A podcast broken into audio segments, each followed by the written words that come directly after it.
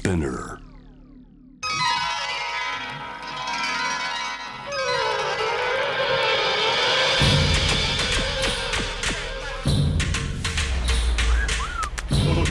カリークラブ TOKIO カリークラブ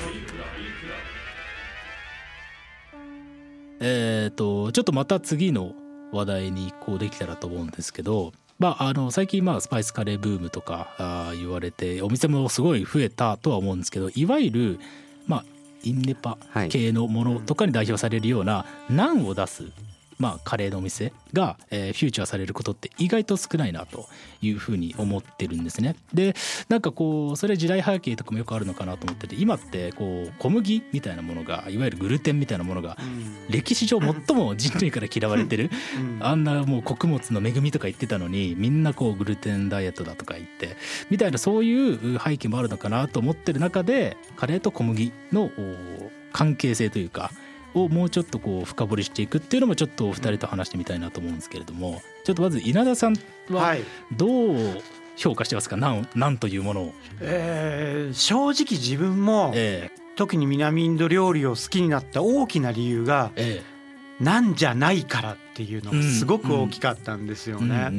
で別になんか嫌いとかでもないんですけどそこに興味が持てなかったところにえあんなザバザバ汁かけて米でわしわし食べるこうミールスみたいなものを知って、ええ。まあ、そっからハマったみたいなところがあるんで、まあずっと長いことえこうなんとはちょっと距離を置かしていただきますねみたいなええ。スタンスだったんですけどうんでもなんか最近そうでもなくなってですね。はい。大体僕何でも一周しちゃうんで。ええ欧風カレーも一周してなんかええ良くなってきたみたいな感じで、なんいいなって思い始めてですね。でうん。最初は昔からやってるインド料理屋さんのなんてうん。そんなに甘くもないしそんなにふかふかもしてなくって香ばしくって。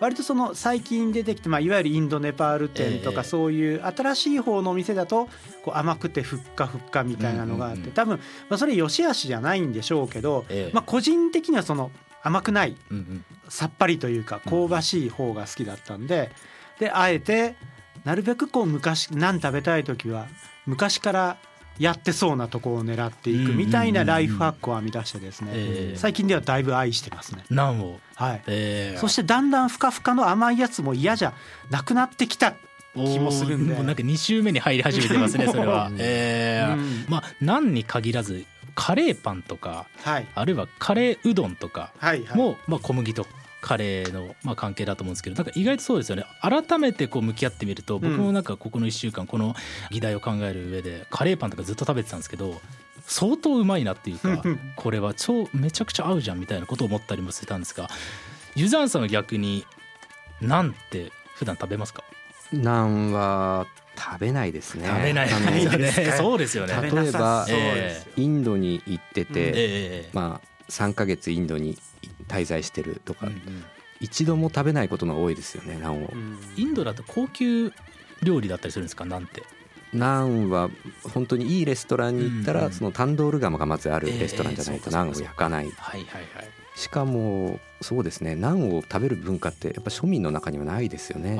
チャパティを食べるか、うんうんうん。あの米の文化圏だったらお米を食べる、えナンよりは食パンの方が食べてるんじゃないかって思うぐらい、ーあそうなんですね、へえでもまあナンが嫌いってわけじゃなくてえちょっといいレストランに行ったらナンを注文してみようかな。普段食べ食べないしとかいうことはありますけどね。あでなるほどで結局そのナンを食べてみてうんうんうん。チャパティの方がうまいなと思うんですけどね。毎回。じゃあ割とこうあの2週目に入り始めた稲田さんとはちょっと違うというかまだあーなんていうものに懐疑的というかチャパティの方がうまくねえかっていう。多分僕はあの少し原理主義的なところがあるんではないのかなと思うんですよね。うんその稲田さんがあのいろんなものを許容していけるタイプなところ、僕もそうありたいとは思うんですけど、うん。やっぱりそのダールをえ日本で作ってみて日本のお米にかけようって思わないとかっていうのは、そのインドに住みすぎてて、ええ。あのその時のものが食べたいから作ってるってところが大きいんだと思うんですよね。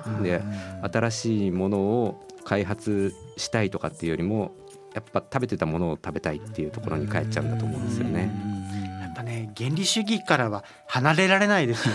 そして僕もさっき言いましたけど、えでもそれはチャパティの方が美味しいって思います。正直。チャパティの美味しいですよのね方が美味しいだからさっき言った僕そのええ。昔のお店のナンっていうのもいかにちょっとでもチャパティに近いナンにたどり着くかみたいな。あー薄くしてほしいっていうええ。そうそうそう。ですね。よ甘さとかそういう発酵とかの方向じゃなくてはい粉の味粉の味で。に近い方が。うん。そうそう。こう香ばしくてね、ええ。うんちょっとこちょっと焦げてて。チャパティはもっとみんな食べた方がいいと思いますいやそれはね食べた方がいいですね。ね。うんうんいやいやいや。そんな中あのイラダさんエリックサウスではい。ナン、まあ、エリックサウスって本当にいろんな限定メニューとか、はい。まあ、あのディナーだと結構実験的なメニューも出されてると思うんですけど、うん。ナンっていうものに着目したメニューってああったりするんですか？あのいや実はもうエリック・サウスのナンというものはもうレシピが完成してまして。なるほど。もうこれまで何度もこう試作レベルっていうのは、うんうん。特にあのえっ、とえーうちタンドール入れてないんですけど、ええ。基本的にあの石窯が、うんうんタンドールより温度上がる石窯のある店があるんで、えそことかではもうめちゃくちゃめちゃくちゃウケそうなナンがもう仕上がって え。いるんですが、ええ。いつも最後の最後になって、ええ。まあでもやめとくかうちは、やっぱり。うん。ちなみに受けそうなナンっていうのはどういうナンなんですか？うん。甘くてふかふかしたな でも一応ええ。甘くてふかふかしてるんだけど狙いどころは、えあのあれなんですよ。あのナポリピッツァのえなるほど。生地、うんうんうんうんナポリピッツァの生地みたいなナンみたいなところをちょっともちっとしてる。もちってってことですよね。だから,、ええ。水分逃さず、生地柔らかくてふかふかっていうよりはパリッと一瞬で焼いて水分逃さないことでもちってするような感じを目指して、ええ。一応一旦はねはい。なるほど、はい まあそんなまあいろんな実験をなさってるということですけども、ええやっぱ原理主義なんでそこはやっぱりできたねできたからといって出さないよみたいな、そうですよね。やっぱりこうあらゆる風土を否定しないっていうまあ流派だから まあ一応2周目入るけど やっぱ原理主義であることやっはぱそこは。やっぱり変わらないということで。だから湯沢さんは、はい。あのまあ何に限らずこうお米以外で食べるまあカレー、まあ、さっきはい。あの僕カレーうどんとか、はい。カレーパンとかって話出ましたけどそういうもので好きなものってあったりしますか、いやカレーうどんもええ。美味しいと思うしカレーパンも美味しいと思いますけど、ええ。そのカレーうどんってやっぱりもう全然インド料理と関係がないので関係ない。そうですよね、ええ。カレーというくくりの中にうん。で日本で呼ばれているけれども、え。あれは美味しいと思うけれども、ええ。そのあの僕が食べたくなって作るのは基本的にええインド料理であることが多くてっていそうう感じですね。ですよねなんかなんかジャパニーズヒップホップみたいなものでうん。あの元々のヒップホップとはほとんど全く別物っていうか。それもでも好きですよ。そうですよね、ええいやいやいや。カレーうどんって美味しいですよね。カレーうどんってなんかたまに食べるとあこんなにうまいことになってんだってたまに思います日本のカレールーでカレーを作ってええ翌日にカレーうどんにする時の喜びとか半端ないですよね。そうですね。あのとろみっていう、そうカレーのこのとろみがうまいんじゃんっていう感じちょっとかさっきまで原理主義とか言ってた人はいが どこ行ったんだみたいな発そ言こ今どこの整合性がつくのかなと思いながら聞いてたんですけど全然つかないんですはい。そうですよね。いやいやいや、まあね。ええまあ、あれはちっちゃい頃から あれも食べていた、よく知っている味で、はい。え